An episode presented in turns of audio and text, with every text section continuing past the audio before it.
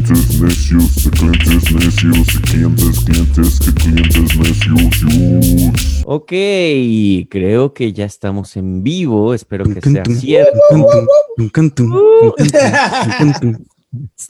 Y si no, pues den señal de vida de que no nos ven. Y si nos ven, pues aquí estamos. Este, Omar, ¿cómo estás?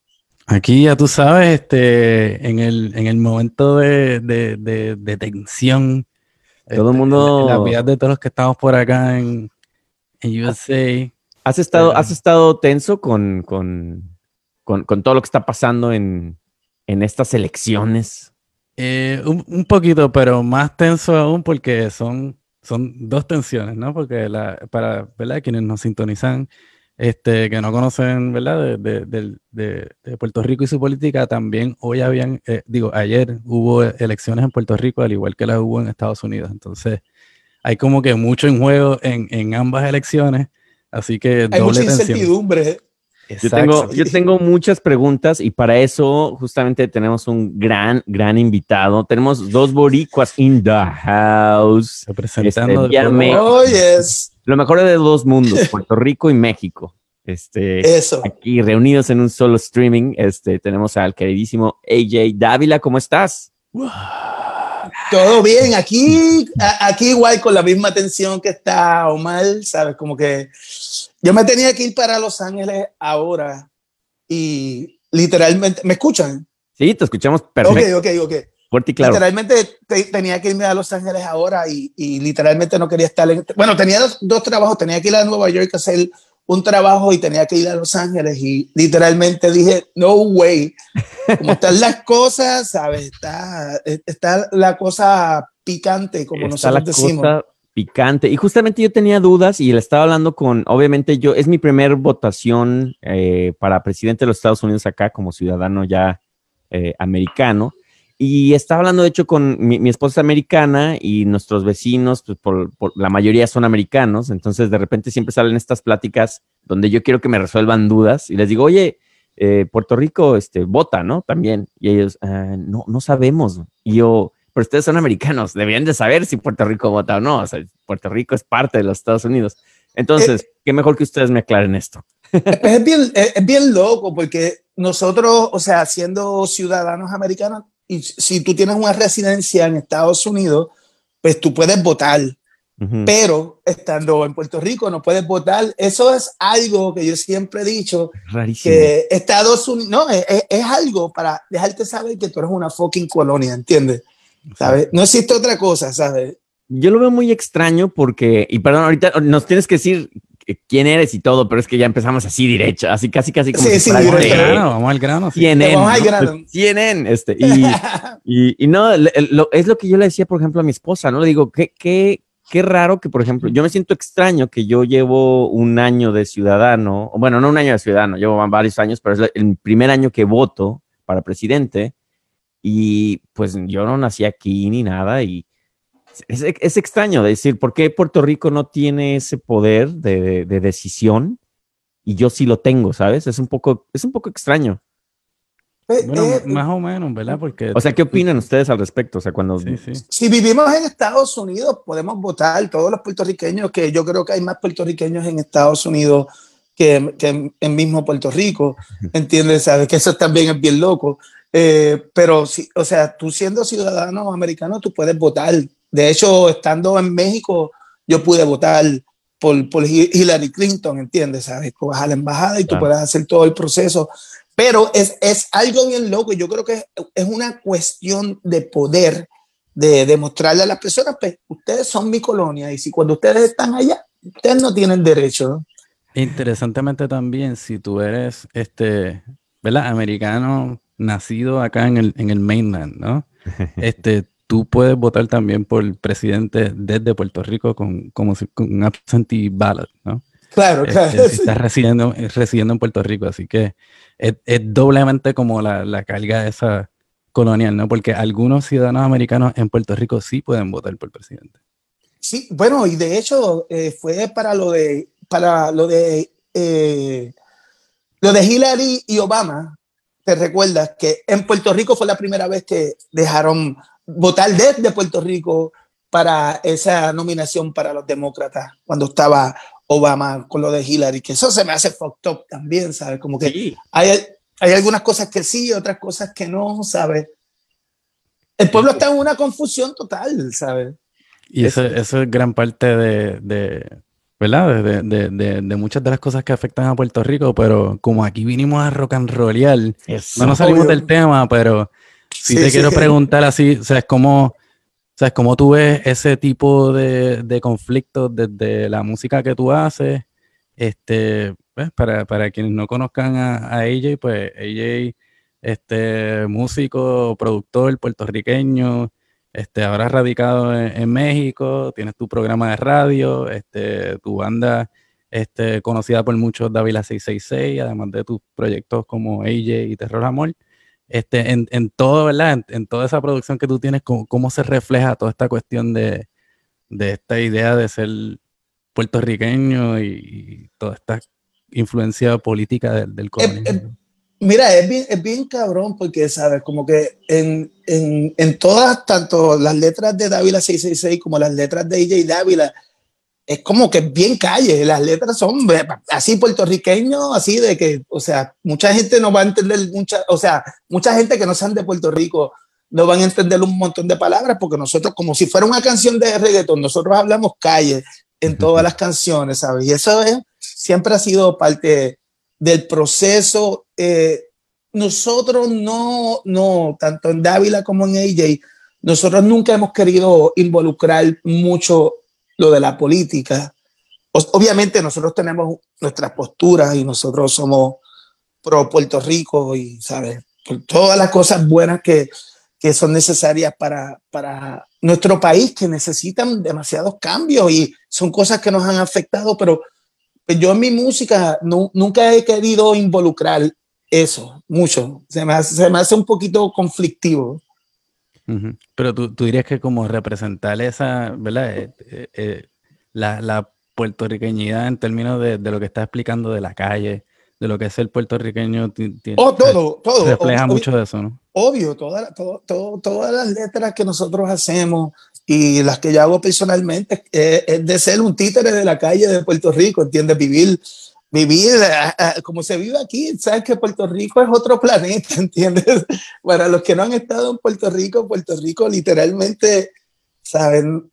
Nosotros que hemos viajado mucho y uno regresa a Puerto Rico y yo digo, diablo, a mí se me había olvidado, yo hace un año que no estaba acá y regresé acá. ¿Cómo? Perdón, perdón, eh, eh, es, es falla técnica. No, no, no, sabes, como que yo regresé aquí a Puerto Rico y yo dije, Dios mío, a mí se me había olvidado la locura que es vivir en Puerto Rico, o sea, buena, pero también es como, es como, qué sé yo, algo surreal, ¿entiendes? ¿Sabes? Sí, Y- oye, ¿y por, por qué, por qué pasó esta cuestión de que, de que te fuiste a México? Bueno, primero echemos un trago. Creo que empezamos así muy duro, Bueno, ¿no? Empezamos durazos, Sí, empezamos salsita. directo. Es que estamos empezamos directo. ¿no? Este, Es que este- estamos, este tensos, fue, con, estamos Um, tensos con las elecciones. y, y aparte, sí, ya, ya habíamos como ah, hecho el pre, precalentado de conversación antes de entrar en vivo, entonces ya andábamos acá, ya calientitos para hablar, pero vamos a echarnos un traguito acá con los amigos de Mezcal Verde ahí que siempre muy buena onda nos mandan botellas. Por acá hoy. Hoy cambiamos porque yo siempre traigo el verdito de la mara.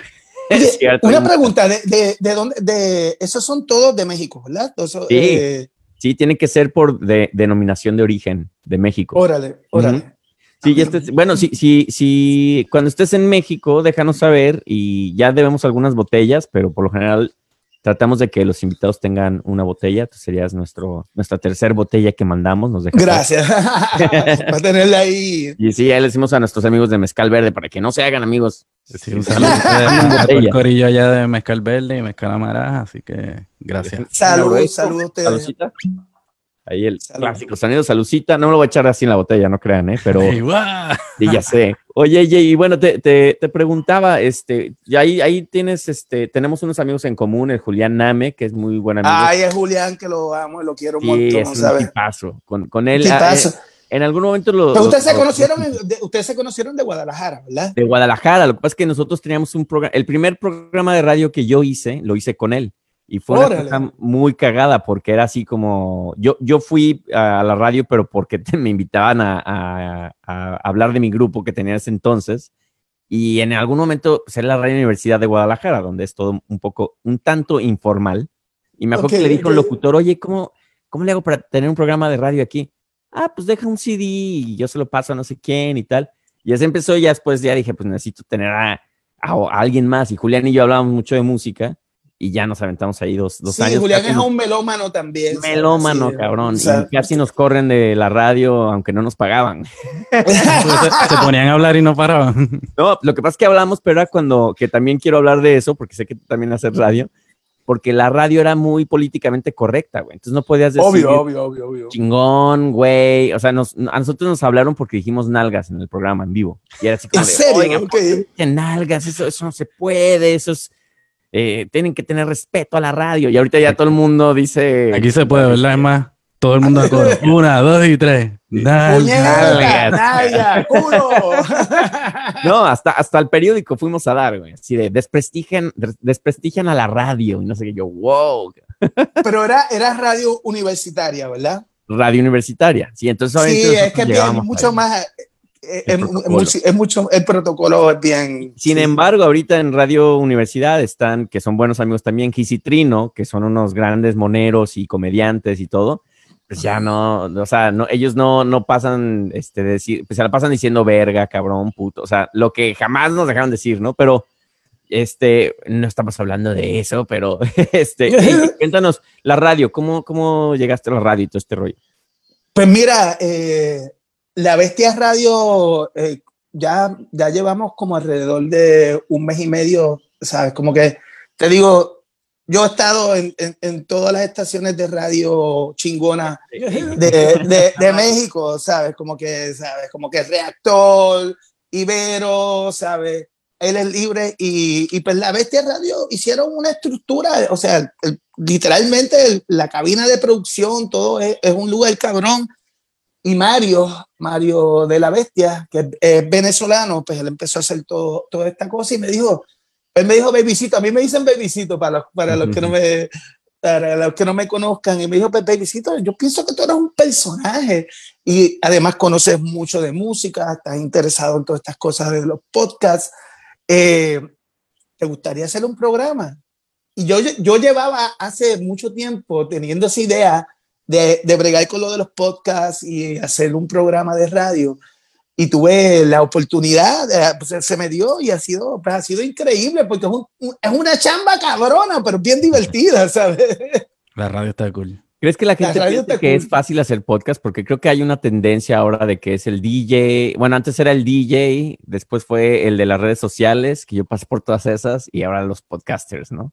Este, ¿cre- Y ahora ¿crees- los podcasters. ¿crees que tiene- hay un reto en el podcast? Este, para La diferencia es que el podcast es, por lo general es a pulmón, ¿verdad? En la radio tienes tu, tu equipo de producción. Pero depende de qué radio. No, y yo, yo pienso, y es algo que me, me ha gustado un montón de, de- del trabajo que ustedes están haciendo, porque a mí me ha costado encontrar en español un buen podcast, ¿entiendes? ¿Sabes? Es como, a ver, es, es complicado, hay, hay cosas, hay temas, pero no, no es como yo estoy acostumbrado, yo, cons- yo, yo consumo un montón de podcasts en inglés, y yo encontrar ese tipo, y no estoy diciendo que porque sea en inglés y sea español, pero encontrar ese el contenido es, es- es un poco complicado, ¿entiendes? ¿Sabes?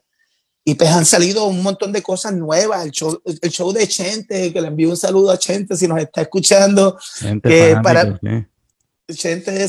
Que está muy cabrón y, y han salido muchas cosas nuevas en español que no, están, no, no, no estaban saliendo, ¿entiendes? Y es algo que pues, es un contenido importante pa- para... para para ¿cuántas, personas hablan español, puñetas, sabes? Como que- creo que la último que supe es que 40 millones de latinos en Estados Unidos. Entonces, 40 Exacto. millones queremos sí escuchar algo. También creo que, no sé qué opinas tú del contenido, porque, por ejemplo, sé que México está muy bien en la producción de los podcasts en español. Están como locos, o sea, lo que es stand-up comedy y, y podcast, Sí. están así como... Pero Estados Unidos creo que todavía no hay tanto contenido en español. O sea, En sí hay mucho en español, sí. inglés, pero en español realmente hablándole al latino en, en Estados Unidos casi no hay. Este, no sé, no sé, no sé por qué, a qué se deba eso, pero creo que, digo, me imagino que es un nicho, ¿no? Y no es que no haya radio, o sea, hay una tradición de radio en español acá en Estados Unidos. Cabrona, exacto. Cabrona, entonces, ¿por qué no se ha traducido al, al, al podcast? Para eso estamos aquí en Clientes Necios, así que.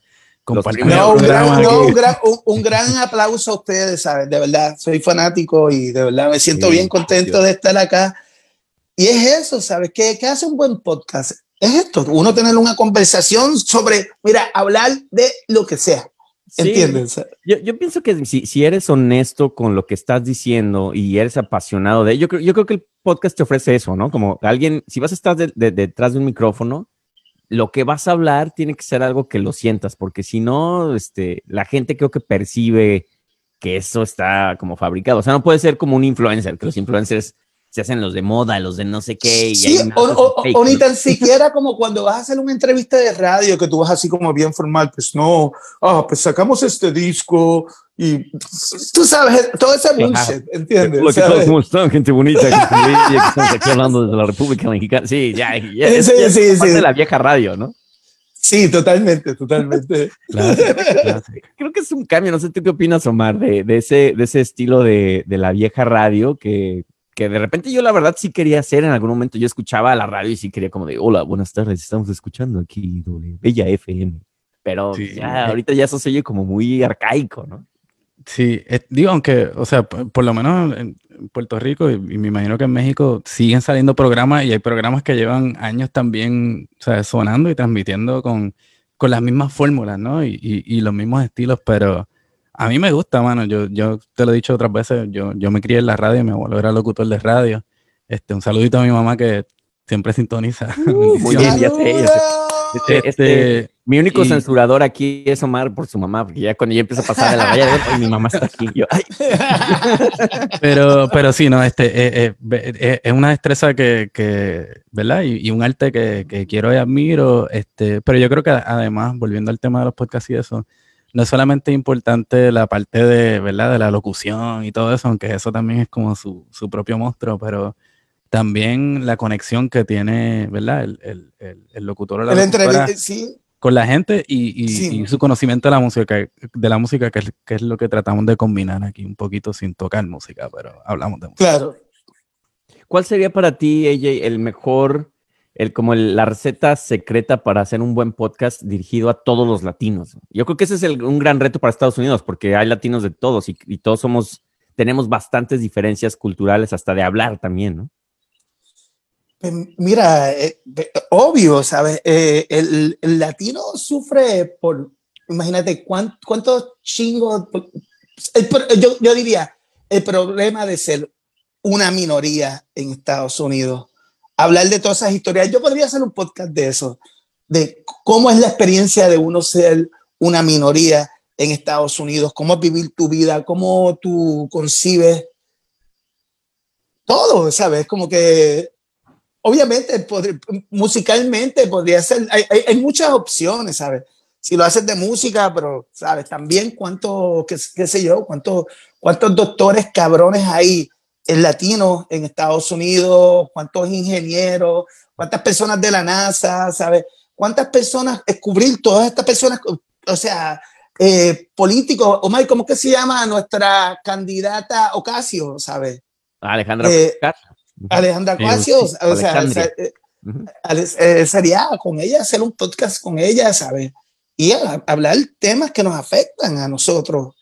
Sí, porque creo que creo que hay una, hay una onda de, de, pues sí, de que falta, faltan, faltan espacios. Omar y yo lo hablamos mucho, de que eh, no es lo mismo cuando, por ejemplo, yo escucho un podcast que es mexicano, o sea, o, que trae esa temática muy local, ¿no? Donde hablan de colonias y tal, y yo las conozco y obviamente yo lo oigo por nostalgia y digo, ah, claro, están en México, están en la colonia Roma, en la Condesa, tal, que a lo mejor muchos sí la conocen, pero no todos les interesa realmente o el artista local o eh, la persona que nada más se mueve en el rubro de ahí. Claro. Pues, Estados Unidos es otro monstruo. O sea, todos los latinos que estamos acá, agarramos de todo. O sea, yo con, con Omar, también gracias a, su chamba ahí, este, hay conferencias de todo tipo de cultura latinoamericana que yo jamás había. O sea, es, es muy interesante porque había cosas que yo ni siquiera me, ni siquiera me preocupaba por realmente saber, lo cual es muy triste, ¿no? Pero Estados Unidos creo que te hace también explorar todos estos lugares, ¿no? Es Y- bien. y- eh, perdóname, No, disculpa. pues, lo, que iba a comentar, perdona, lo que iba a comentar era que también pues eh, absorbemos, ¿verdad? Diferentes eh, partes de la Cultura. de, de- de cada uno de, de nuestros países de Latinoamérica, ¿no? Es, es- no, tú dices eso, o sea, yo llevo siete años viviendo en México y México es mi corazón, es mi alma y, y es bien cabrón como yo me he adaptado, porque es lo que te digo, ¿sabes? La vida en Puerto Rico es otro mundo a la vida en México, ¿sabes? Son dos mundos totalmente diferentes, somos latinos, pero son, son dos mundos totalmente diferentes y sí, es como tú dices, es uno eh, absorber esas culturas y y más, más uno estando en Estados Unidos, que tiene tan, eh, y ese es el problema, ¿sabes? Que también nosotros los latinos en Estados Unidos a veces tenemos como una competencia, ¿entiendes?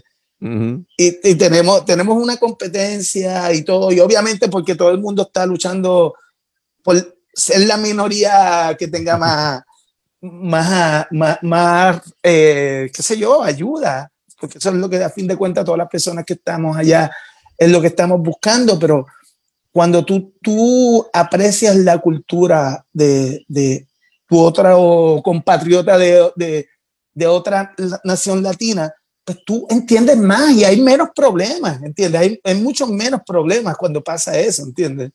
Aparte creo que también hay una, hay una magia, eh, por ejemplo, yo, yo- en mi primer como contacto así con mu- muy multicultural fue en una agencia de publicidad donde había casi como chiste, ¿no? Una colombiana, un puertorriqueño, Sí. un peruano, un chileno, ¿no? Casi me faltó el ruso y el alemán, ¿no? Este, Se montaron, se montaron en un barco y y uno le dijo, vas a, tener- a pedir un deseo antes de morir, ¿no? ¿y ¿qué pasó? Cuéntanos. No, pero por ejemplo, ese choque cultural que, que dices, ah, Yo estoy espero que el puertorriqueño, no, el puertorriqueño no haya sido el primero que muere. Sí, es- es- eso sin duda. No, pero por ejemplo, lo que sí me pasó es que había, o sea, cosas, por ejemplo, donde una, por ejemplo, la- una compañera mía colombiana hablaba de la manera más normal, como una colombiana, que para mí como mexicano y que soy muy alburero, pues todo me sonaba albur, ¿no? Entonces yo estaba cagada la risa pensando que ella iba- me lo estaba haciendo a propósito y no era ella. ¿Qué? ¿De qué te ríes? Yo, no, pues es que lo que acabas de decir, ¿no? Este, o de repente Claro, claro. yo llego, que creo que le conté a Omar, ya he contado mucho esa historia, que justo en ese mismo trabajo, una chica puertorriqueña, y le digo, oye, y se van a reír ustedes. Le digo, ¿y sabes qué? Traigo un bicho en el estómago. Y ella, ¿qué? ¿Qué te pasa? Yo, sí, digo, traigo un bicho ahí como que no, que me está molestando. Y no, no digas eso. Yo, "¿De ¿cómo? No, Puerto Rico tú dices, "Te- te- tengo un bicho en el estómago, espérate, que, que te lo tragaste, ¿qué fue? Y eso ¿Qué- fue lo que pasó. Entonces, ahí te das cuenta de, de- de que cada cultura, pues desde las palabras y todo, a pesar de que hay un español, que es el español, obviamente, el que nos enseñan Claro. eh, en, en los diccionarios y en la RAE, este, pues está el slang y están todos los dobles sentidos y las connotaciones culturales y todo, ¿no? Entonces, tuve que aprender a no decir ciertas cosas o si quería hacer alguna broma a un colombiano o a un puertorriqueño, hablar de cierta manera, ¿no?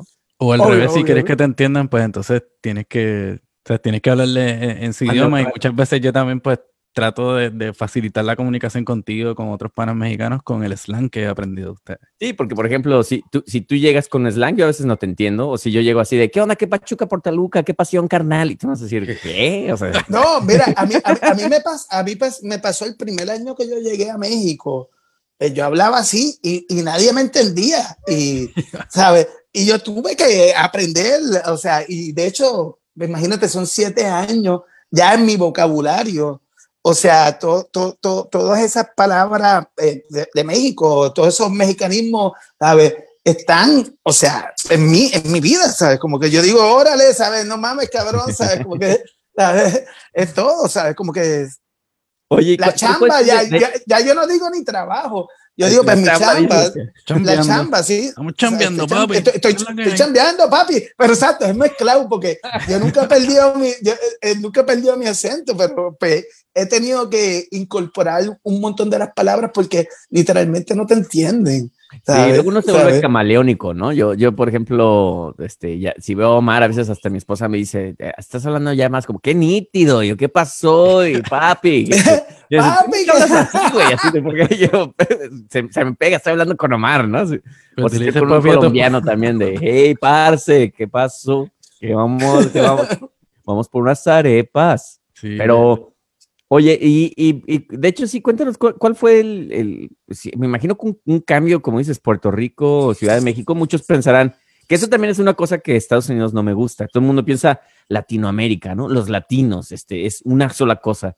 Pero pues tú cuéntanos cuál fue tu experiencia Puerto Rico, México.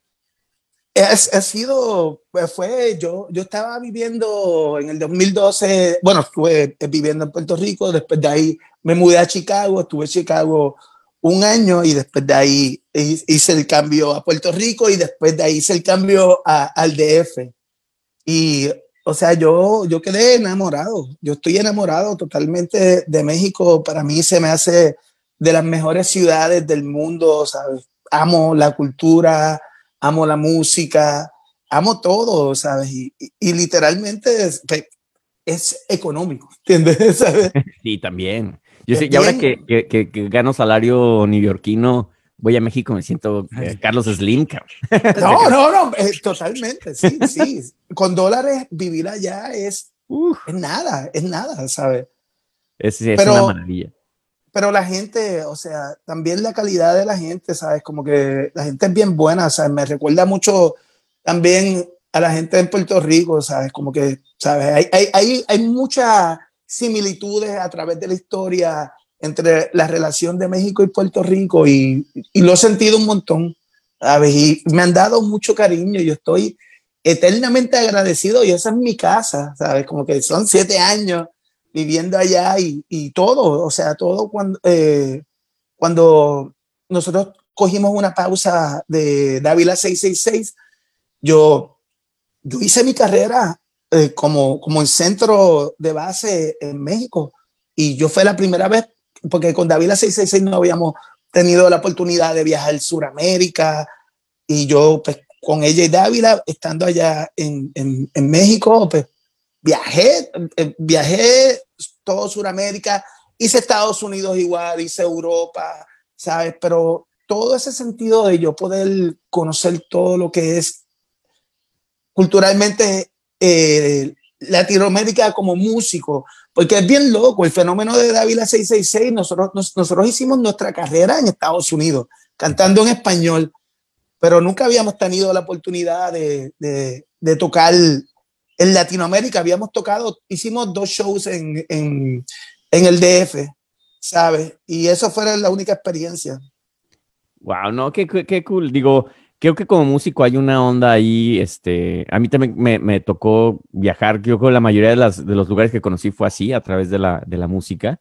Y es muy interesante porque te pones a evaluar, ¿no? Como qué lugar, a lo mejor, digo, a mí me pasó con Nueva York, que cuando yo pisé por primera vez Nueva York, eh, en mi mente, sin decirlo, era como, aquí, aquí quiero estar, no sé cómo chingados le voy a hacer, porque es Sí, pero quiero- ciudad, pero aquí me quiero quedar, ¿no? Y, y como que es, eh, esa cuestión de ser músico, este, te, te ayuda mucho porque es cuando conoces a la gente, cuando conoces la cultura, porque no es lo mismo, yo creo que, y he trabajado también en, en la parte así godín de, de trabajo de oficina, que no es lo mismo, porque ahí vas como con un grupo de gente, te metes en una oficina, estás encerrado todo el santo día, no conoces más que el, la parte exterior de un lugar, o sea, caminas por las calles, pero no conoces la cultura. Claro. Y como músico, pues obviamente siempre te arropa mucho la gente, te quieren llevar a conocer las partes más locales y tal, y eso pues lo aprecias mucho porque ahí es cuando dices, wow, aquí esto está chingo, sí. esto, la cultura, tal, ¿no?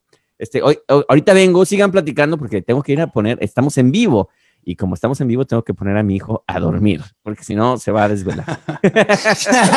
Y cae, que sigan platicando. YouTube.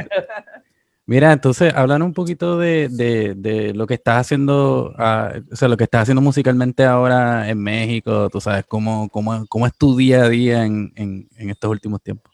Pues en- con, con, o sea, con todo lo de la pandemia ha sido, pues, ha sido un poquito pues, complicado, ¿sabes? Pero gracias a Dios, pues he estado, pues, he estado produciendo mucho, ¿sabes? Como que he estado trabajando pues, con artistas de México, con artistas de, de Los Ángeles. Discúlpenme, caballeros, que me quiero fumar un cigarrillo y estaba buscándolas aquí. Todo se vale. Y También he estado, estuve trabajando para, el- para el nuevo disco de, de Tito de Molotov, eh, Tito Fuentes, estuve ahí también, estuve trabajando en tres canciones. Y, ¿sabes? Como con Dávila 666, ¿sabes? Como que tuvimos ahora, eh, hicimos dos canciones nuevas, ¿sabes? Como que Ah, súper. hice el disco de Marion Ross, de hecho lo, lo grabamos, grabamos dos de los discos, uno en Los Ángeles, otro en México, ¿sabes? Y pues he estado pues, pues, en chinga, hice lo de Danny Bander, que Me dijiste de, de algo de mariachi también. el mariachi, exacto. Él- y él es de, él es de literalmente de mis artistas favoritos de México y es- tiene toda esta onda de, de, de mariachi. hemos hecho cosas que son como medio western, así como Ennio Morricone y todas esas cosas. Y pues ha sido el trabajo con, con él, ¿sabes? Este este es ya el segundo disco que, que trabajo con él. Ha sido increíble. He estado trabajando con Fat Tony, que es el rapero duro de Houston, ¿sabes? He estado haciendo muchas cosas. Vienen ahora varias sorpresitas que vamos a hacer acá con un par de raperos de Puerto Rico también, ¿sabes? Como que no quiero mencionar nombres para que no, pero Sí, sí. Y ha- háblanos un poquito de eso también, porque este, la gente, ¿verdad? Que, que te conoce por Dávila y todo eso, pues, o sea, tienen como que esta visión, ¿verdad? De, de, ah, pues AJ Dávila es rock and roll, pero tú has estado metido en la cuestión del hip hop desde, desde hace O tiempo. sea, de hecho, Dávila, Dávila 666 nació de- del hip hop. Carlitos y yo, ¿sabes? Eh, yo, traba, yo, yo conocí a Carlitos cuando él estaba en ciencia ficción, ¿sabes? Y, y yo, eh, yo grabé el, el disco de ciencia ficción, produje un par de cosas y ahí vino la conexión. De, ahí, de hecho, Dávila 666 nació del rap, ¿entiendes? ¿Sabes? Eso, eso es la verdad. Claro. De ahí fue que salió todo, todo ese junte y pues obvia- antes trabajaba con 79, que trabajé el Trabuco, ¿sabes? Como que eh, siempre he estado, o sea, yo, yo literalmente, yo, yo no quería ser rockero, yo, mi sueño era ser un productor de hip hop, esa era, esa era, esa era mi meta. Oye, Y- y, y creo que llegué, lleg- me, me fui justo creo que la parte más importante de la entrevista, qué mal. Ya te la perdiste, ahora tienes que Ya me la escuchar. perdí, ya sé, ahora voy a tener lo que ver yo. Este, al rato lo veo, ya te, te hago la pregunta. No, no es cierto. Este, la parte del- de, de que dices del, del hip hop y el rock, este, también la, la hemos, to- hemos tocado mucho esa cuestión de, de que nada está peleado con nada en cuestión de géneros musicales, ¿no? Este, pero en, en cuestión de, del hip hop, ¿cuáles son tus mayores influencias? Pues yo te podría decir, no sé. Yo vengo, o sea, Cameron es mi rapero favorito, lo que es Dipset, que es de New York, ¿sabes? Eh, Ah, York, sí, Nas, A Quest, Far Side, de la Soul, ¿sabes? Como que yo me crié en, en ese golden era, ¿sabes? Yo tengo mi MPC, tengo mi turntable, soy, Uf, soy igual, soy igual, soy, soy igual que Omar, porque yo, yo me dedicaba literalmente toda la semana al digging, lo que, lo que es el digging, ¿sabes? De ir a buscar discos. Y de, de hecho, de ahí, y esto es de chamaquito, te estoy diciendo 16 años, de ahí fue que yo aprendí mucho de, de música, y de ahí, de ahí aprendí del jazz y del soul y de todas estas cosas, pero era por el digging, ¿sabes? No era que yo leí esto, o- otras cosas, era fue todo por el hip hop, ¿entiendes? ¿Sabes? ¿Dónde tú estabas a los 16?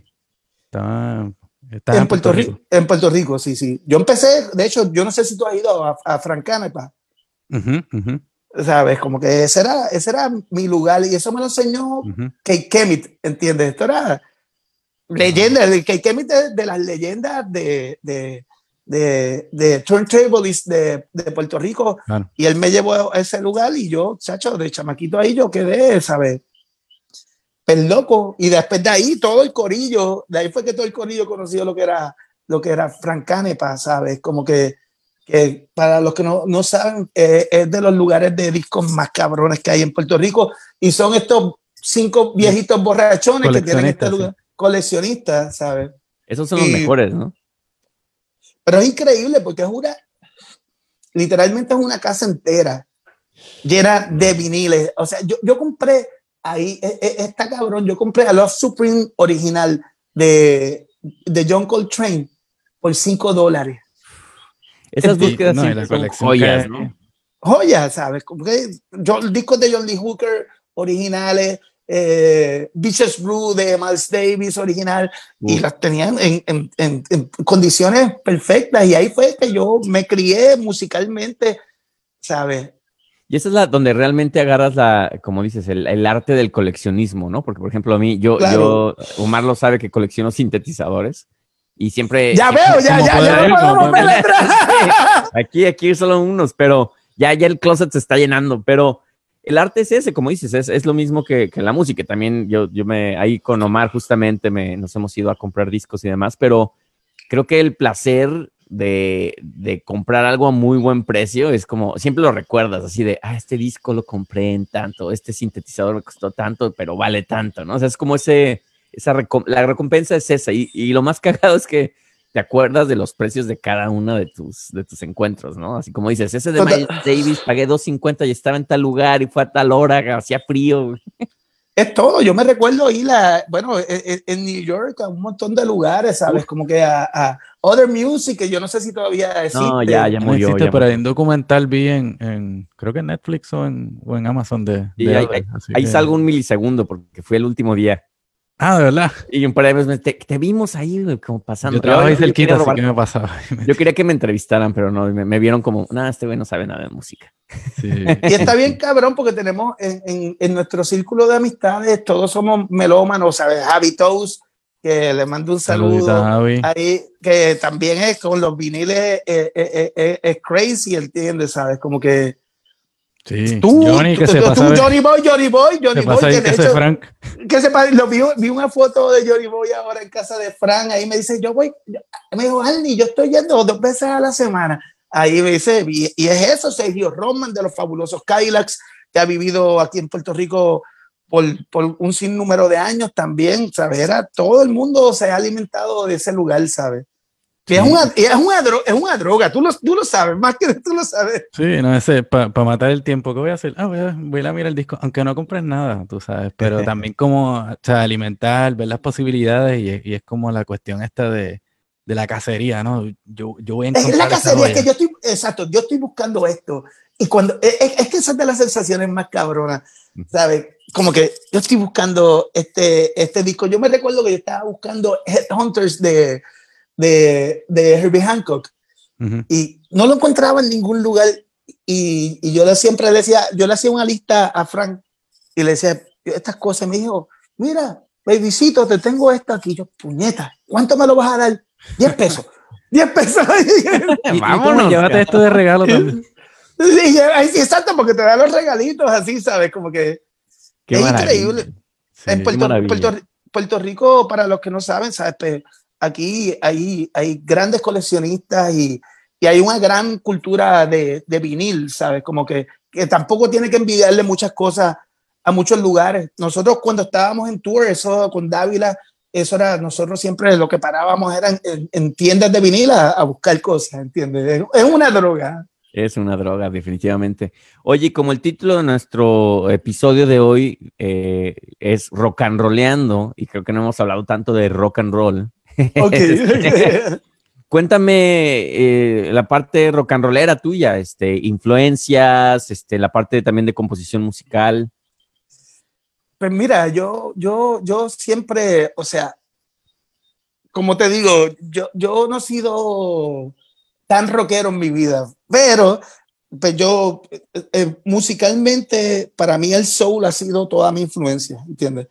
Marvin Gaye, cuando uh. yo cuando yo nací, digo, cuando mi, yo estaba en la barriga de mi mamá, mi mamá era fanática de Marvin Gaye, entonces ella ponía los headphones en la panza así. Y eso parece que se me quedó en la mente, ¿sabes? Yo siempre lo que busco es, es, es cosas así, pegajosas, ¿sabes? Todo lo que es un, un bubble gum, hooks, ¿sabes? Esa es mi especialidad, lo, lo que es los hooks y todas esas cosas. Eh, y pues, ¿qué te puedo decir de, de, rock and roll? Pues los estudios para mí fue algo bien fundamental, ¿sabes? Rolling Stones también eh, ha sido algo bien eh, fundamental. A mí yo también estuve bien juqueado con toda esta onda del shoegaze así de los 90 con Curve, ¿sabes? Que fue una, una de mis bandas también así como favoritas, Cocteau Twins, ¿sabes? Como que Esa es mi mega banda favorita. Mm, ¿Sabes? Como que uh, Sherry, Sherry Cola Funk para mí es de mis canciones Uf. favoritas eh, eh, ever. Maravilla. Como Te voy a que... echar un- otro mezcal nada más por, por- por esa ¡Ah! Yo me acuerdo que moría por ver a Cocktail Twins en vivo y obviamente pues ya era cuando se, des- se desintegraron y yo tratando de, de cazar a ver si se juntaban, pero ya vi que nunca iba a pasar. Y la única vez dinero y todo eso para que se juntaran. tenía dinero y todo, es casi casi de- quiero juntar a la banda, les pago para que vengan a mi casa a tocar a un cumpleaños. Aquí para, para tener a Liz Fraser aquí cantándome en el sofá. Y, canción. Voy a dormir, cántenme, por favor. ¿No? Y yo dije, no, pues ya ese sueño se murió. Y justamente hace, creo que fue un año, el año pasado, este, tocó Massive Attack e invitaron a. claro, y estaba Liz Fraser. Fraser. Que eso ya Sí. para mí ya fue así como momento de lágrima. Dije, bueno, ya, ahora sí puedo morir, ya, ya hice el check. No es Cocktail Twins. Que pero de hecho, Massive Attack es de mis bandas más, más importantes en mi vida, ¿sabes? Como que desde chamaquito también, para mí eso fue porque, como yo, como te digo, yo vengo del hip hop. Y cuando yo, yo escuché Massive Attack, yo dije, espérate, esto, es- esto ¿qué es, es no? diferente. Es, Esto- es esto una está combinación bien- de todo. De una combinación de todo, ¿sabes? Sí, de pero todas Ma- las Attack, que- Tricky, que obviamente venía de Massive Tricky, you know, Attack. but sí. Tricky, o sea, la, eh, qué sé yo, este, ¿sabes? Maxine Quay y, Ese y disco, puta. Maxine Quay y Premi- Premillennium Tension fueron, son cosas que son para mí, o sea, como músico, una influencia tan increíble. Sí, ese, yo me acuerdo que ese disco de, de Maxine Quaye lo puse, lo, lo puse con unos amigos y nos quedamos como de, ¿qué, qué es esto? güey? Pero ¿Qué es no en una mala connotación, pero era como de, es que no es rock, no es electrónico, no es hip hop, güey. Obviamente ya después se catalogó como trip hop, pero al- la primera vez que lo escuchamos sí fue como mind blowing, era como de, wow, ¿no? Es mind blowing, ¿sabes? Como que Sí, sí. ¿Qué, qué crees que sea mind blowing ahora? Creo que también la parte de la música está tan dispersa y también lo hemos hablado mucho de que, de hecho, la vez pasada hablamos con, con alguien que estuvo mucho en la parte del, del, del mainstream en México, este, con Cla- Claudio Yarto de Caló, que allá, Claudio. el saludos a Mm. Claudio, que él justo hablaba de, de que hubo como en México, por ejemplo, una parte donde la gente recuerda muchas bandas de los 80s y 90s, pues porque había discográficas, radio, tele, que Claro. estaban poniendo todo el santo día la música, ¿no? Pero hubo un, ya ahorita hay un gap donde ni siquiera puedes, ah, perdí, te perdimos. Pero no, estoy aquí, estoy aquí. Ah, Estás ahí, estás ahí. Este, ya, ya estás espantada. Ay, ay, ay. Este, No, no, estoy aquí, estoy aquí. no, pero esta cuestión de que, de que ahora ya pues es tanto y, y realmente ya a veces ni te sabes los nombres de las bandas, es muy difícil como tener este, aunque quieras hay, realmente. mucho, hay, mu- hay- hay demasiado contenido, ¿sabes? Como Sí, ¿Qué que opinas al respecto? Pe- ¿qué te puedo decir? ¿Sabes? Como que antes era, es como te digo, antes, antes era, eh, era bien especial tú cuando no tenías el varo, ¿entiendes? Mm. Para comprar, tú tenías que ser bien selectivo con lo que, con lo que tú comprabas, ¿entiendes? ¿Sabes? Como que, y lo que tú querías tener para ti. Ahora es bien fácil y hay una cantidad increíble de, de, de- de- de música. ¿eh? Es ridículo, toda la semana sale un artista nuevo. Yo te puedo decir de México algo que a mí me, me voló la cabeza y es un gran amigo y lo amo con toda mi alma y le envío un gran saludo si nos está escuchando. Eh, y para mí fue de las cosas más innovativas que, que yo escuché así de Latinoamérica fue Juan, Ci- Juan Cirerol. Ah, Juan Cirerol, como Ah, no, el, sí. el Johnny Cash de, El, del norte. el- el Johnny Cash acá, de sí. allá de, de Mexicali y tuve la Chicali. cultu- de Mexicali, de, de, de Chicali, como ellos De dicen. Cali, así dice él. Como dice de Chicali, tuve la, la oportunidad, ¿sabes? gran amigo. De hecho, en, en mi primer álbum tengo una colaboración con él y Ah, con Dax. Dax Díaz, ¿sabes? Como que, pero siempre hemos, hemos sido eh, muy buenos amigos, ¿sabes? Como que para mí él, él es así de, de los artistas nuevos de Latinoamérica que yo puedo decir, esto es un sonido viejo, pero esto ahora, porque es- es- lo hizo como medio corrido, Es como, Como que corrido, con pero a John- la vez trae un... original. Es como que... súper ese- original. Sí, es como esa dualidad, este, tal cual Estados Unidos, al norte de México y Estados Unidos, como en, en uno solo. ahí Fronterizo, sí, sí, sí. Sí, ¿sabes? porque a lo mejor a mí, a mí me encanta Johnny Cash, por ejemplo, ¿no? Pero yo no hablaba también inglés cuando Johnny Cash estaba este, afuera y pues yo no entendía todo. Yo nada más, para mí, Johnny Cash era escuchar, and I was counting lie, Sí, y yo, sí, sí, ¿quién sí. sabe qué dice, no? Y yo veía que, entonces, es que, güey, la letra es increíble. Yo, pues es que no la entiendo, güey. Entonces, Juan Cirerol, pues ya es la accesibilidad que es en tu idioma, ¿no? Y te cuenta Ya lo historias puedes entender. aparte fronterizas, ¿no? Que lo puedes entender fronterizo, ¿sabes? Y yo, yo estoy, perdóname, discúlpame. No, que decir que eh, eh, eh, es una, es una, cuando- volviendo al tema de los latinos, esto y lo otro, o sea, también hay que considerar, ¿verdad? Esa cultura de, de- dentro de los latinos quizás, o este, lo que es lo fronterizo, ¿no? Y, y- y- y quizás cosas que compartimos con, con- con gente que vive en el sur de Estados Unidos, nosotros que en Puerto Rico que en cierta Somos forma fronterizos somos, un- también. somos fronterizos, Sí, ¿no? Sí, somos fronterizos, sí. sí. Sí, ahí hay como una experiencia bien interesante que también es bastante particular dentro de, dentro de lo latino y yo diría que dentro de los sureños en general, porque o sea, hay, hay norteamericanos que son fronterizos y, y van y vienen, al igual que, que los mexicanos que están o sea, para adelante y para atrás y hay una cultura que se forma dentro de eso. Sí, y, y- y- y- y es, es bien loco porque las personas fronterizas, y eso lo sabemos también con los puertorriqueños, todos, ¿sabes? Como que tu mentalidad se vuelve como media doble, ¿entiendes? ¿Sabes? Como que, ¿sabes? Porque tienes, tienes la influencia de allá, pero tú tienes tus raíces bien marcadas, ¿sabes? Y es, y- y es bien loco y yo creo que se representa mucho en- en- en la música. Puerto Rico inventó el, regga- eh, eh, inventó el reggaetón, ¿entiendes? ¿Sabes? y fueron eh, el reggaetón en Puerto Rico aquí en los 90 cuando empezó básicamente era influenciado mucho por, por lo que estaban haciendo en Panamá y, y en Jamaica y con el hip hop, ¿entiendes? Y eso fue lo que lo hizo diferente, ¿entiendes? ¿Sabes? Como que, y ahí está todo. Aquí en Puerto Rico nosotros hacemos, qué sé yo, un arroz man posteado de música. Y Oye, eso es lo que ha sido, y eso es lo que ha sido el, el reggaetón, ¿entiendes? ¿Cre- ¿Creen ustedes dos que el, el- el hecho de, de crear como un estilo único, este, por esta, no, no sé ustedes qué piensan, pero eso es más bien una duda.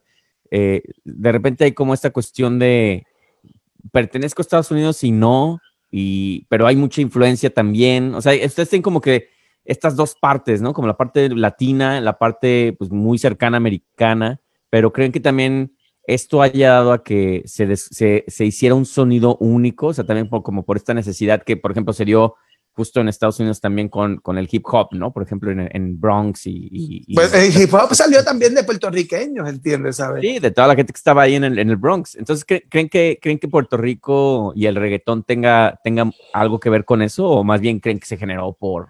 Pero, pero mira, es, es bien loco también porque la salsa se creó en Nueva York, ¿entiendes? Sí, Sí, no, es- no es particular, el fenómeno no es particular de Puerto Rico, yo creo que es más particular de esa experiencia de estar como entre medio de todas estas cosas. ¿no? Entre medio de la cosa, sí, sí, es ¿sabes? Como que.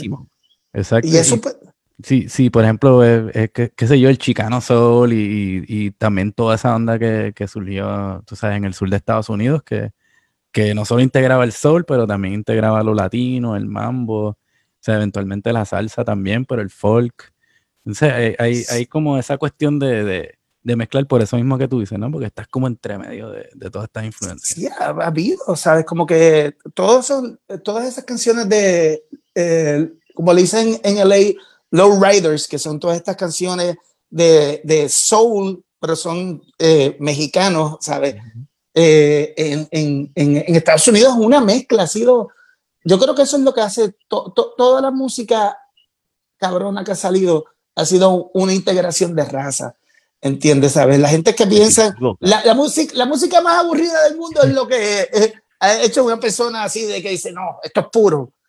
Eso, si te pones a analizar eso, por ejemplo, escuchas eh, con tu música sueca, este, música incluso japonesa, este. La orquesta de, la de la, de la luz. es muy purista, pero pues está de, la verdad lo siento muchachos, pero está de hueva, ¿no? O sea, y Está de hueva, sí, sí, sí, sí, totalmente, ¿sabes? en cambio aquí, como dices, o sea, creo que este bombardeo, a mí, a mí me ha sorprendido, la verdad, este, hasta la fecha, ya llevando casi 15 años viviendo en Nueva York, eh, que siempre hay algo nuevo y refrescante que, que te cae y dices, wow, o sea, esto, algo tengo que hacer con esto, ¿no? Con este sonido, con esta mezcla, con incluso hasta la comida, ¿no? O sea, todo te inspira a algo, a hacer algo diferente, ¿no? Entonces ya, ya rompes con la, yo con la rutina, por ejemplo, que tenía en Guadalajara de componer, pues era, sí era muy, muy de influencia, pero muy, muy de influencia de, pues, de lo que nos llegaba de afuera realmente, pero aquí ya lo estás viviendo en carne propia. Mira, algo, algo bien interesante y es algo que es súper actual ahora mismo, ¿sabes? Como que el, el trap latino ahora mismo es de las músicas, eh, eh, eh, o sea, Bad Bunny ahora mismo es el artista más, más popular, de hecho salió ahora... Michael Jackson. el artista favorito de Gio. Yo te, debo decir, perdón, yo no, no, no soy partidario de Team, team Bad Bunny. Pero mira, es una realidad, el trap de... Es la realidad es la realidad, el trap salió de, Atlanta, ¿entiendes? ¿Sabes? A ver, de ahí fue que vino toda esa onda, ¿sabes? Con Gucci Mane y todos estos cabrones y mezclado, qué sé yo, con, con todo lo que estaba pasando en, en, Houston, ¿sabes? Como que...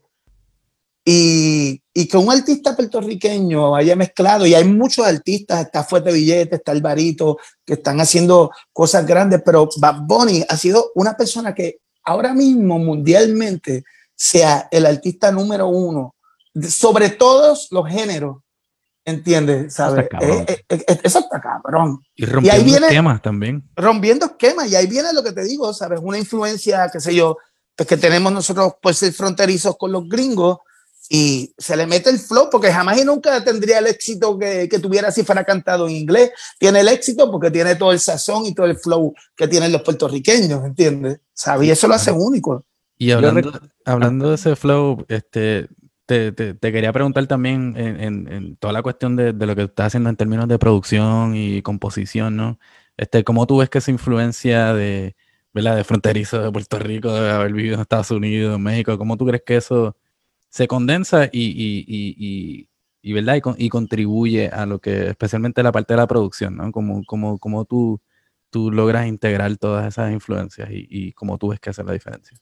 Pues, obviamente siempre yo, a todo lo que yo hago, tiene que tener mi toque Puerto Rico. Eso es independientemente de lo que sea y, y no tiene que ser de la manera básica que la gente puede entender de lo que es el puertorriqueño. Es, es como, es como uno habla. con guitas ahí. Eh, sí, no, no es, esa, no es ese bullshit. Obviamente tú coges pues, todo, todo, toda la estética de lo que a ti te gusta, lo que significa una producción, qué sé yo, si quieres, vas a trabajar algo con unos gringos o vas a trabajar con... De hecho, he trabajado con muchos mexicanos que a la hora de escribir letras usan un montón de palabras que son puertorriqueñas, ¿entiendes? ¿Sabes? Como que...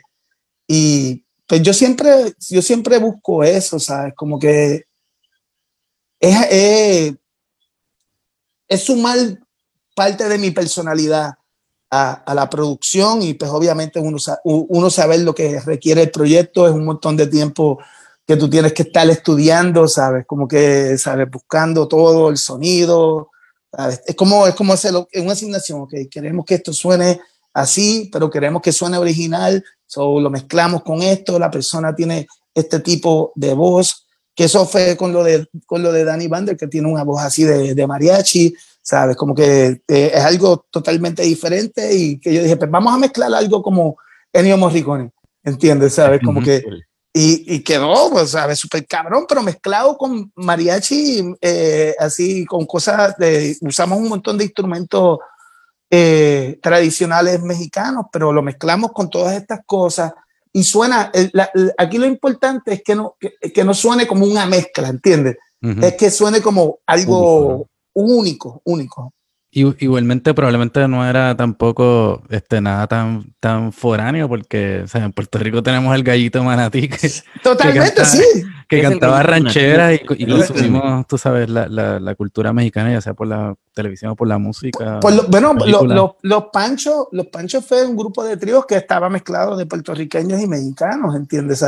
Por eso hay, hay, hay, hay, hay un dicho bien cabrón, que esto es bien cómico ¿Sabes que Los panchos se murieron porque el avión se estrelló. ¿Sabes? Y en Puerto Rico, tú sabes, Omar, que nosotros dijimos, diablo, volaste con los panchos. Y, de, ahí, salió, y esto es pues, de algo viejo, de ahí salió la expresión, pero sí, también es, bien bonito porque, ¿sabes? Como que sea lo que sea, Puerto Rico y México han, han, tenido una relación bien estrecha, inclusive con los deportes, aunque ha sido rivalidad, pero siempre ha sido como un amor la rivalidad más grande de la historia del boxeo es México y Puerto Rico. Claro, claro, hemos estado ahí, Omar y yo, en esas peleas. Sí, Sí, sí, el, el Gio estaba ahí, este, no- nos conseguía las taquillitas para ir a ver. Square Me, tocó trabajar mucho tiempo con HBO y, y le digo a Mark, no sé por qué carajos cabrón, se les ocurrió mandarme a mí que yo sé cero de, de box, cabrón. Bueno, aprendiste, aprendiste algo. Pero güey, el primer día que llegué, me acuerdo que todos pues, los, los viejos lobos de, del boxeo, narradores, periodistas, ¿no? Este, ahí, el- casi como el de película, el tipo acá con casi con su puro ahí de, oye, dame los stats de no sé qué yo, ¿stats de qué, güey? ¿De qué estás? Voy a ir al baño, güey, déjame saber qué va a pasar, güey, en el siguiente round. Y yo, como tarea, güey, yo, ay, voy a anotar todo. Y güey, ¿qué pasó? Y el, el stat, y yo, ¿qué? Y yo, ah, no sabes o qué, eres nuevo. Y yo, perdón, yo no, no sé, El, güey. el- el muchacho le metió un puño a los... Yo, pues, le pegó y, y se ve que le dolió mucho. Casi llora. No, de, de hecho, yo te digo, ¿sabes? El boxeo ha sido, después de la música, o igual de la música, ha sido mi pasión. Yo desde los 16 años he boxeado eh, amateur y, ¿sabes? Eh, Oh, wow. Estuve muchos, muchos años entrenando con Iván Calderón, ¿sabes? Que gran campeón de acá, de, de Puerto Rico, y siempre he estado envuelto en, en el boxeo to- toda mi vida, ¿sabes? Ha sido como, como mi, mi, mi otra pasión, además de la música, ha sido el boxeo, ¿sabes? Yo a mí, de, de toda la gente que, porque me tocaba entrevistarlos, yo, yo siento que el, el- el boxeador tiene una cuestión súper diferente, a no ser los mega grandes, pero en general todos los boxeadores tienen como esta cuestión bien humilde de, de, de- de- de ser, ¿no? O sea, no, no son alzados ni nada, sino que te- yo me acuerdo de ver gente súper sangrando ahí, en- entrando ya a su camerino, y, oye, ¿te puedo preguntar algo? Y obviamente yo sin pensar que el tipo estaba ahí todo sangrado, y él, sí, sí, sí, claro, y mientras me estaba dando entrevista ahí el chisguete de sangre, ¿no? Yo, oye, no, perdón, güey, vete, vete allá a arreglar. No, no, no, tengo tiempo. Y yo, sí, te vas a desangrar, güey, lo que me acabas No, de dar la entrevista. No será la, la cuestión de que o sea, están tan seguros que con sus dos manos te, te pueden acabar, tú sabes. es Pero probable. está- Porque tienes que ser humilde porque te puedes llevar, te puedes llevar a cualquier enredado, ¿no? Sí, no, y pero eh, también está bien cabrón, la gente subestima un montón a los boxeadores, pero el boxeo es de los deportes que es de los deportes más mentales, ¿entiendes? Tú puedes tener toda la fortaleza física, pero si mentalmente tú no estás adecuado y tú no tienes un, es, es como una pelea, es como decimos, es como una pelea de, de ajedrez, Ujú. ¿entiendes? Sí, si tú tienes no que estar leyendo al oponente, ¿no? tienes que estar leyendo, ¿sabes?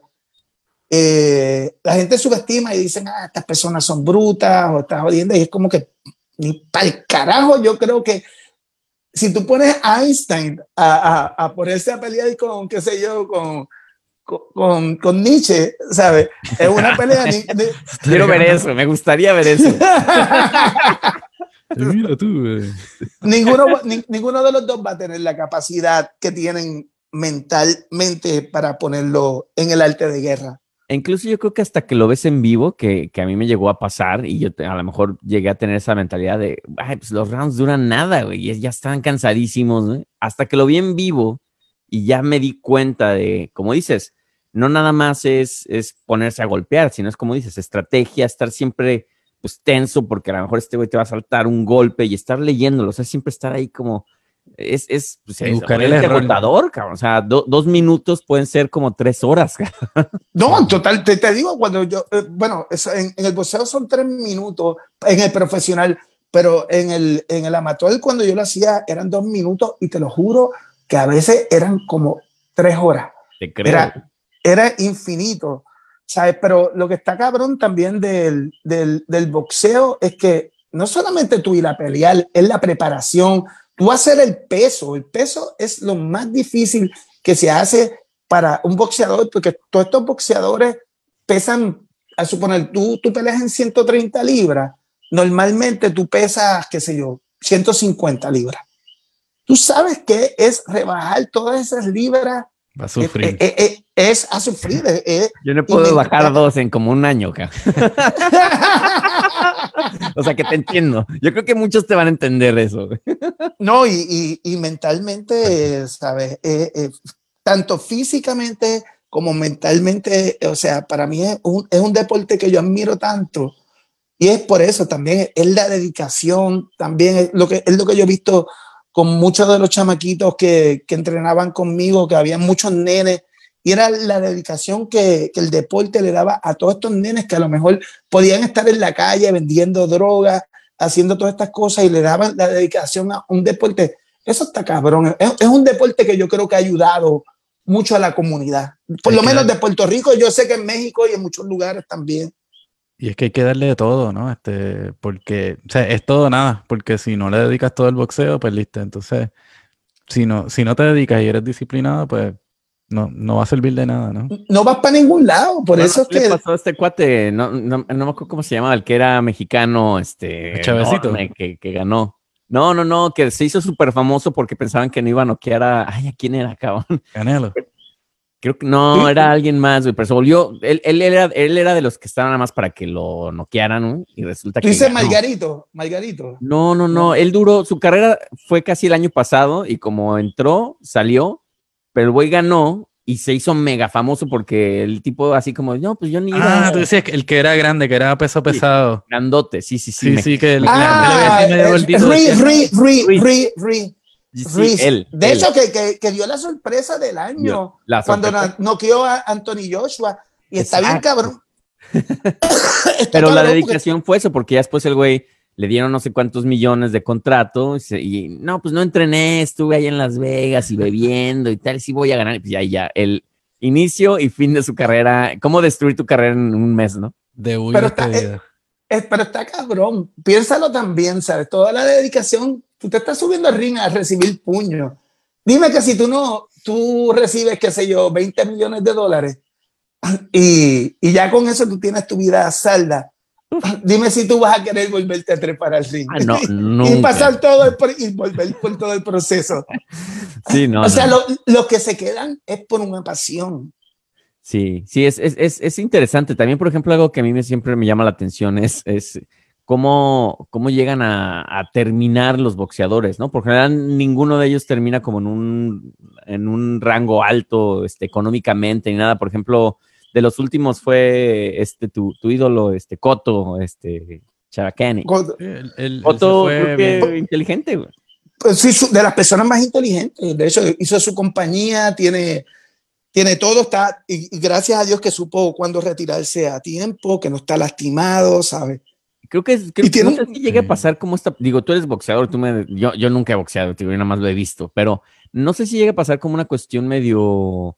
Como medio el gambling, como de que quieres seguir haciéndolo, como dices, pude en esta, quiero seguir haciendo la otra porque sé que puedo ganar. Y si ganas, o sea, no, no en esa mala connotación del gambling, pero más bien como de, de que sabes que puedes seguir al siguiente paso y al siguiente paso y ya después no puedes parar, ya es como. A lo mejor ya llega un momento en el que ya quedas muy dañado y ya es demasiado tarde, ¿no? Sí, eh, eso, eso es algo que de verdad tú como boxeador tienes que saber cuándo parar. Tú, ok, tú has sido inteligente guardando tu dinero, porque ese es otro problema. Muchos de los boxeadores que siguen y deterioran su carrera es porque han botado el dinero en, en porquerías y es una necesidad porque es lo único que saben hacer, Claro. ¿sabes? Sí. Y Mi- Miguel Cotto ha sido una persona bien inteligente como él ha administrado su dinero y ha sido una persona que tampoco ha sido muy lastimado en, en- en- en sus peleas, ¿entiendes? Y es lo que estamos hablando, porque si, si, si estoy millonario y estoy en el top de mi salud, ¿por qué carajo voy a seguir peleando? ¿sabes? Yo voy a seguir. Es es lo que a veces no la pegan y, y han sido algunos, y yo creo que son. Eh, eh, Es, la música, ¿no? Los, los que de momento han dicho, ah, voy a hacer una, una carrera en la música cuando están en el tope de su carrera como, como boxeadores y nunca sale, siempre son como unas canciones Sí. medio mierda, ¿no? Muy Pero- malas. sí. cabrón. Creo que no hay un boxeador que tenga un buen disco. cabrón. ¿O Exacto. alguno? Bueno, sí, eh, lo- a lo que iba es que sí también hay, hay los que los que han tenido que entrar a través del boxeo, pero que ha sido como su, su, no fueron tan exitosos, pero fue como su catapulta a ser músicos famosos como, o sea, me, me viene a la mente, qué sé yo, Prince Buster en Jamaica, que fue exitoso como, Sí, como artista y como productor, o el mismo Toots, que en su, en su tiempo también este boxeó. Y como ellos tienen que haber unos cuantos, yo creo que la clave es no, no tratar de meterse a la música mientras están No lo en, hagan. en el pic de su fama, como el macho Camacho que hizo el, El macho Camacho. Personaje. Bueno, de la, de, la- de la olla que hizo una canción, Dios mío, que eso era, Dios mío, la cosa más horrible del mundo, ¿sabes? Sí, sí. Digo, yo creo que ya que hasta uno- Mohamed, hay- Ali, Mohamed Ali sacó su disco también, ¿se acuerdan? Y también horrible, así de Sí, y los Malísimo. muñequitos de Mohamed Ali, yo me acuerdo. Los muñequitos. Pero bueno, por ejemplo, a ese, a- eh, la diferencia entre Cotto, por ejemplo, y Muhammad Ali, que fue un gran boxeador, eh, fue que nunca pudo parar. O sea, terminó en una silla de ruedas. Bueno, terminó con Alzheimer, ¿sabes? Como que sí, es, es bien triste, ¿sabes? Como que eh, yo creo que con tú como boxeador siempre vas a tener un ego, porque tienes que tener ese ego para defenderte, ¿entiendes? Eso es, y yo creo que Mohamed Ali tuvo un ego tan grande. Bueno, Sí. imagínate, a él le, le llamaban The Greatest para su tiempo, ¿sabes? Y Y, lo él, Sí. y lo era, exacto. Y, y yo me imagino que él en su mente siempre pensaba que podía, Sí, que era Pero- que era invencible, pero pues, recibió el castigo. O sea, el, el, es un, el boxeo es un deporte bien fuerte, ¿sabes? Y le- lo, lo- lo demostró en, en- en- en su cuerpo, en su vida, ¿entiendes? Y saber, eh, saber parar.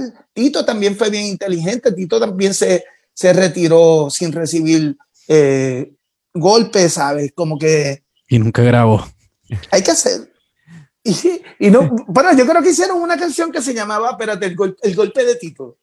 Ah, sí, fíjate, no me acuerdo. Sí, de eso. Habrá, habrá, que, habrá que hacer una colección de todas las canciones de todos los boxeadores, a ver qué. Hay que hacer un playlist. muy, muy divertida, cabrón. Hay que hacer un playlist. Y yo me acuerdo la de la, la del macho camacho, la de What time is it? Time. no. Diablo, No, no, eso no. te- Oigan, chicos, pues ya, ya pasamos de la hora, pero eh, AJ, nos encantó platicar contigo. Llegamos de, desde, hablamos desde el jazz, Ciudad de México, los latinos, el slang, y terminamos en el boxeo y las colecciones de música de los boxeadores. Entonces, esto- esta plática estuvo bastante eh, variada, lo cual no- nos, nos gustó mucho. Cerró con el box.